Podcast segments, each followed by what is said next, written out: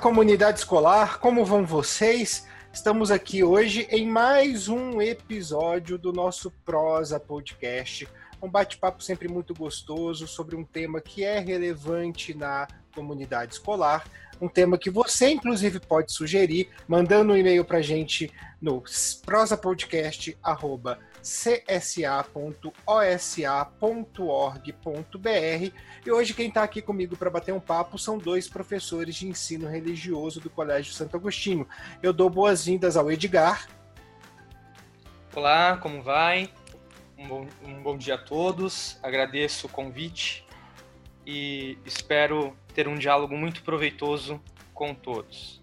E também comigo, o professor Francisco. Como vai, Francisco? Muito bem, muito bem. A nossa saudação aí ao Edgar, ao Tiago e também a toda a nossa comunidade agostiniana, seja através né, da virtualidade, né, mas que o nosso coração aí está ansioso pelo nosso reencontro físico. Não é mesmo, Edgar, Tiago? É isso aí. Hoje o nosso papo é sobre espiritualidade e caridade.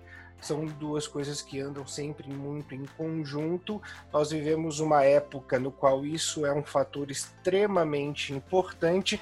Então, eu vou pedir aos nossos convidados, professor Francisco e professor Edgar, para que, por favor, nos tragam um pouco dessa referência, dessa ligação entre espiritualidade e caridade são dois temas que, dentro das religiões e principalmente dentro do cristianismo, caminham juntas. Nós não podemos falar de fé sem falarmos de caridade.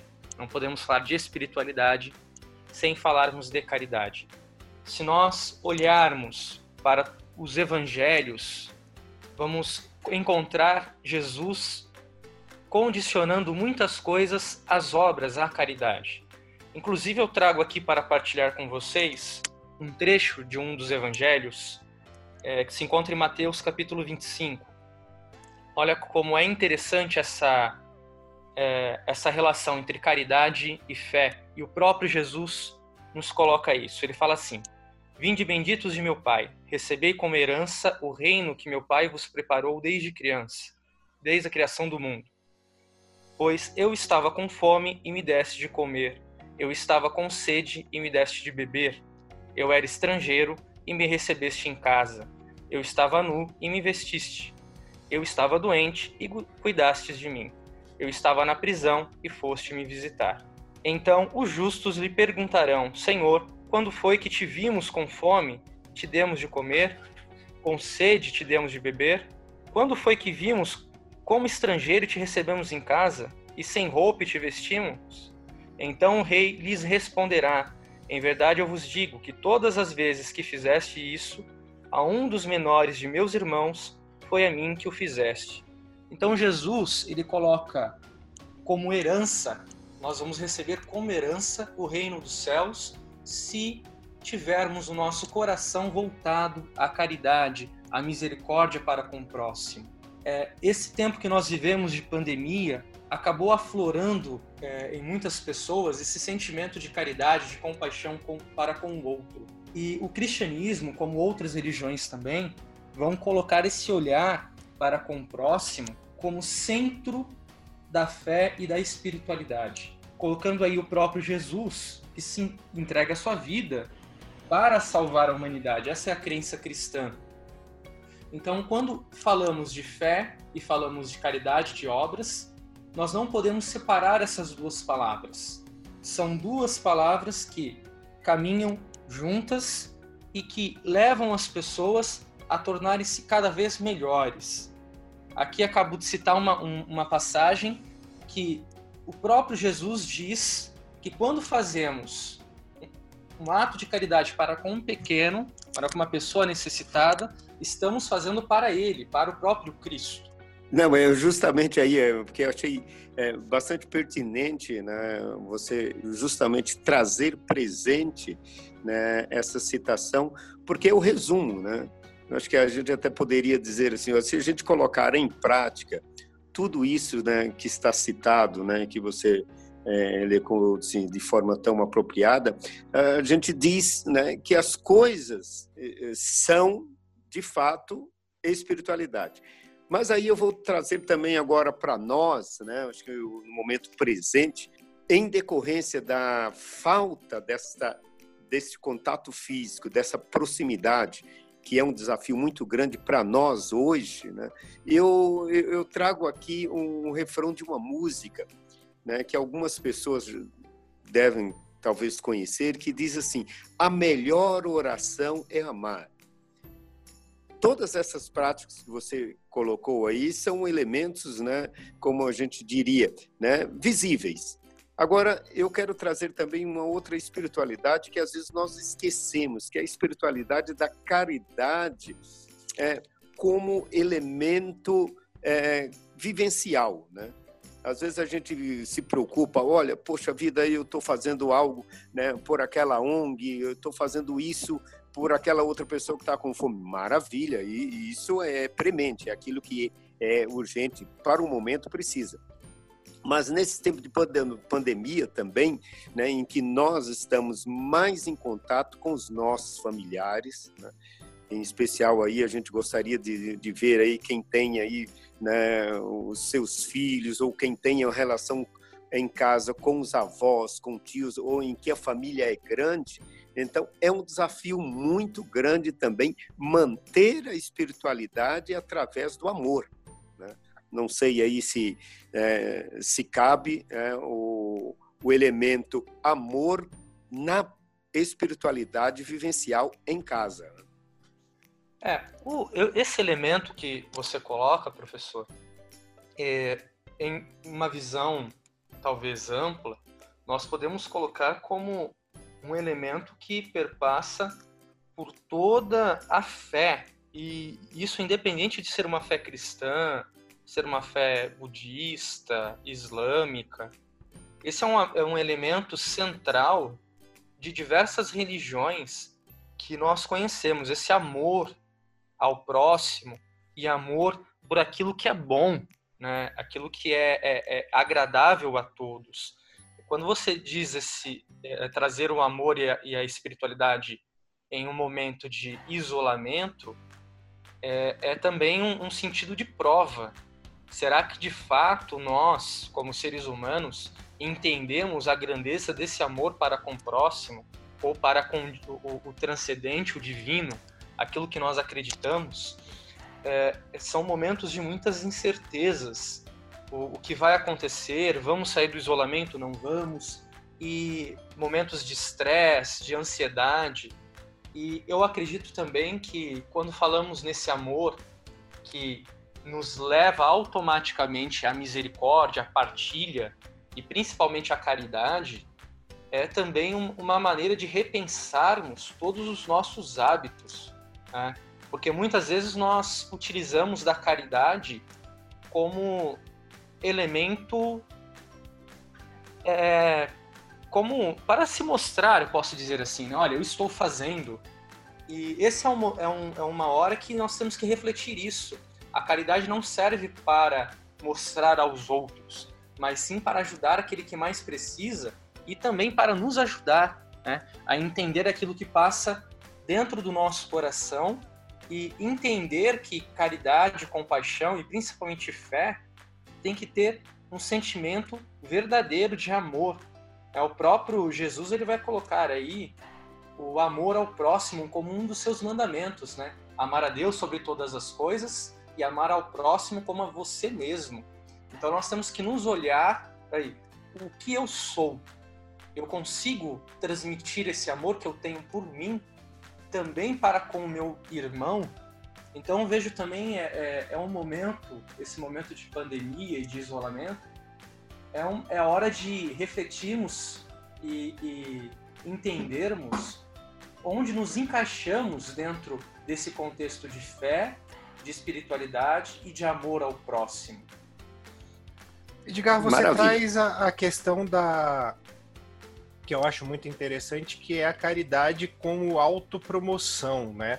E é alguma coisa que a gente encontra bastante na mídia, a gente encontra bastante, inclusive nas redes sociais. É, quando a gente trabalha ao, aos olhos de uma visão espiritual, de uma visão religiosa, quando a gente trabalha a caridade por essa questão de autopromoção, é, como, como que a religiosidade enxerga isso? Olha, se olharmos, por exemplo, um exemplo é, cristão, não é um, um, olhar bom. Mas outras religiões também não colocam isso como, como bom. Eu vou dar aqui um exemplo de uma conversa que Jesus estava tendo com alguns discípulos, né? Ele fala assim, olha, ele conta uma pequena história. Ele fala assim, olha, haviam dois homens rezando no templo. Um gritava, batia no peito e esbravejava o que precisava e, e agradecendo a Deus por tudo que tinha, pela riqueza, pelas obras que praticava. E outro, no silêncio, rezava, chorava e conversava com Deus e aquele que falava alto ridicularizava aquele que estava em silêncio chorando. E Jesus ele questiona os discípulos: quem vocês acham que Deus é, ouviu? E aí Jesus coloca: olha, aquele que estava rezando em silêncio no seu coração com sinceridade. Então, é, se você olhar elementos alegóricos, talvez, que Jesus coloca para exemplificar é, é coisas do cotidiano, ele vai nos destacar que Deus ou o transcendente, o divino, vai olhar para aquele que está sendo sincero. E quando eu sou sincero, eu não preciso mostrar para os outros aquilo que estou fazendo. Então, as religiões, a espiritualidade como um todo, olha o gesto para com o outro como um gesto principalmente de humildade. A compaixão, ela é verdadeira quando eu não quero nada em troca aí nós temos um elemento verdadeiro de compaixão, de amor e de partilha. Se faço para ter status, não é sincero. Agora, se faço para de fato ajudar o outro e não quero nada em troca, as religiões dizem que aí nós seremos recompensados. Né? Se você olhar para o budismo, o islã, outras religiões, eles vão colocar também é, esse fazer pelo outro de maneira sincera e verdadeira como o foco da compaixão e do olhar para o ser humano. Eu acho que é um, é um pouco desse contexto quando falamos de partilhar e, e principalmente da caridade para com o outro. É fazer sem querer algo em troca, fazer com sinceridade porque o meu irmão precisa de ajuda. Não sei ah, se o professor Francisco aí pode é. complementar é. a minha fala.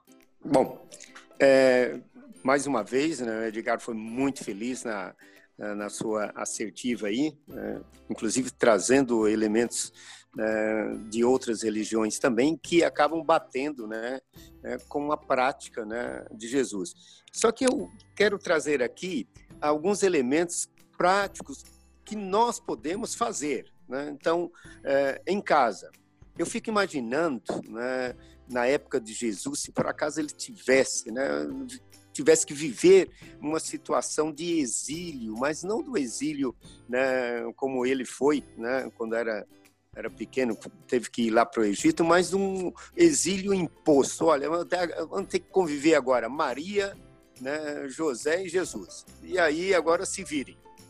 E eu fiquei imaginando como é que seria a organização da rotina né, desta família viver a espiritualidade passa por isso também. Né? Como é que eu faço a minha rotina? Né? Principalmente quem tem criança em casa, para manter a energia dessas crianças, né? não, olha, não é fácil. E aí a gente fica imaginando como é que eu posso ter uma espiritualidade em casa, né? Porque afinal de contas os nossos filhos eles copiam, né? A nossa a nossa prática, né? O exemplo aí arrasta. E eu, eu sei lá, eu acho que eu, eu é, daria algumas sugestões, por exemplo, a, vamos organizar a casa. Quem faz o quê? Isso também passa pela espiritualidade. A maneira como eu né, me relaciono em casa, isso é uma forma espiritual. Porque às vezes as pessoas esquecem que a espiritualidade é, não é só o momento em que eu estou rezando Uhum. Não é só o momento em que eu estou lendo um livro espiritual, mas é o momento em que como é que eu me dirijo para os meus é, pais, é, para os meus filhos, para as pessoas idosas. Então, como é que eu trato? Então, para mim, é um aspecto que a gente precisa resgatar também, a organização das nossas tarefas de casa, as próprias refeições.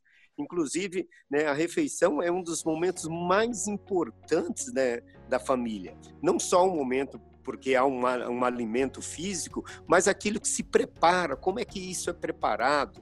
Né? Tem muitas casas que agora está se reinventando porque não tem mais aquela secretária né, do lar que estava ali né, fazendo o almoço, o jantar, preparando a refeição e que precisa se organizar. Então, fazer também aquele momento de oração, agradecer. Aliás, esse é o momento também que a gente tem que saber constantemente agradecer. Agradecer por quê?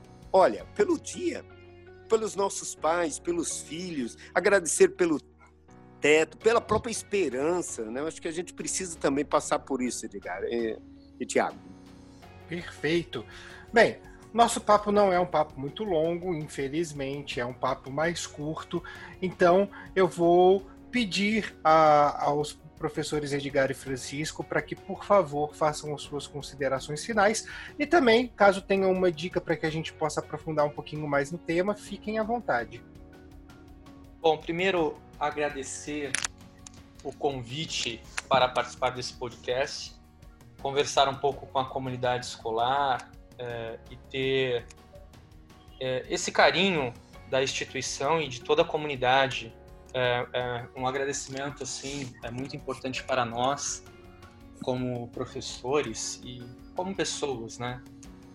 É, como fala final, eu posso colocar aqui a todos que nós não podemos esquecer nesse momento que estamos vivendo a nossa fé e principalmente o olhar para com o outro, um olhar de amor para com o outro. Nós temos que lembrar que estamos no mesmo barco. É um momento de estresse, é um momento que todos estão muito apreensivos.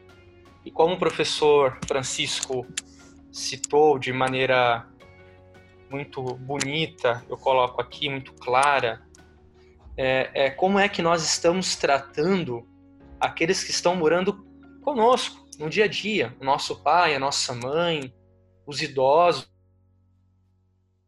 Eles também estão passando por momentos é, de estresse, momentos de ansiedade. É uma hora que devemos ter também um sentimento de amor e de partilha para aqueles que estão na nossa casa, na nossa família. Aqui, como indicação, eu gostaria de deixar uma carta do Papa Francisco para reflexão. Laudato Si chama, encíclica Laudato Si.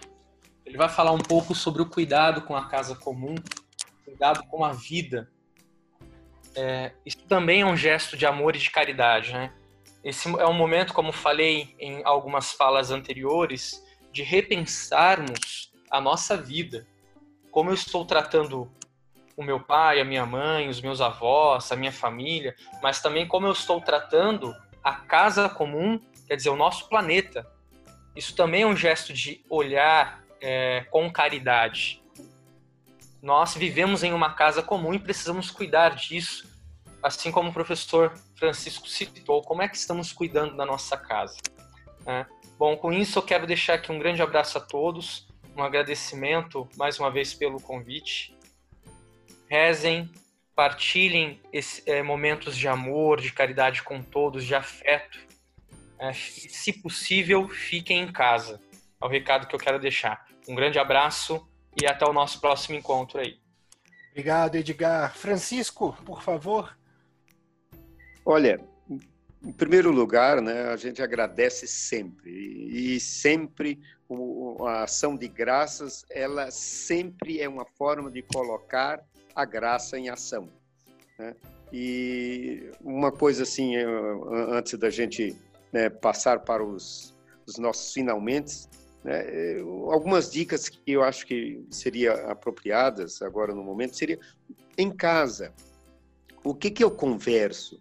Quais são os temas que estão né, à baila nos, nas nossas conversas em casa, é uma forma também da gente manter a espiritualidade. E às vezes a gente também precisa lembrar das pessoas que estão distantes, né? Quem sabe aqueles nossos familiares que estão precisando aí de uma palavra de apoio, né? Hoje em dia a gente tem diversos meios, né? Tem telefones, tem os meios de, de, de, de, de informática aí que estão né, à disposição. E para mais algumas dicas interessantes que nós podemos é, sugerir em casa para quem tem crianças, né, para mesmo para nós que somos adultos e para os jovens, seria yoga. É uma forma também da gente praticar a espiritualidade, a própria meditação, o relaxamento, e a própria postura corporal. São formas também da gente é, colocar em prática a espiritualidade. Mensana in corpore sano. E também ajudar-nos né, na própria questão da ansiedade, né? Então, diminuir essa ansiedade, tá? E eu deixo, assim, é, como prática, né, não nos esqueçamos das obras espirituais de misericórdia, né, que é ensinar aquelas pessoas que precisam, dar bom conselho, corrigir quem erra, perdoar as injúrias, olha em casa, consolar os tristes, sofrer com paciência e às vezes em casa a gente sabe que as fraquezas afloram mais, né? E perdoar o próximo, né? E rezar a Deus também por aqueles que estão vivos e também por aqueles que já nos deixaram, né? Então são elementos bastante práticos com relação às obras de misericórdias espirituais. Bom, para a nossa comunidade, né, eu teria inclusive dois livros. Um livro também é do Papa Francisco, então chama-se o livro da Sabedoria das Idades. É um livro muito interessante, né, porque aí ele trata da relação né, das pessoas com os idosos, né? E nessa época a gente precisa resgatar um pouco a sabedoria dos idosos. Inclusive tem um apêndice que é próprio aqui do Brasil, né, com exemplos, com é, elementos bastante apropriados para a nossa cultura. Bem, um outro livro ou aconselho, né, inclusive estou lendo pela segunda vez, é um livro do Anselm Green, né, um monge né, alemão em que ele escreve de forma muito, mas muito é, é, apropriada para o momento. Chama-se Onde Eu Me Sinto em Casa e Encontro o Equilíbrio e o Bem-Estar Espiritual. É um pequeno opúsculo né, da editora Voz, né, que é, certamente, né, se vocês lerem, vocês vão gostar bastante. Né? É uma recomendação que faço assim. E, olha, nossos agradecimentos né, a toda essa equipe maravilhosa Edgar, ao Tiago e as nossas famílias queridas né, da nossa comunidade né, Santo Agostinho. Um grande abraço e olha, tudo vai passar, tudo ficará bem, sem dúvida nenhuma. Obrigado, Francisco. Obrigado, Edgar. O Prosa Podcast vai ficando por aqui. Lembrando que você pode nos encontrar no Spotify, no Google Podcasts, no Apple Podcasts, sempre com uma prosa gostosa, prazerosa, para te acompanhar em qualquer lugar e em qualquer horário. Eu deixo aqui o meu grande beijo e até o próximo episódio.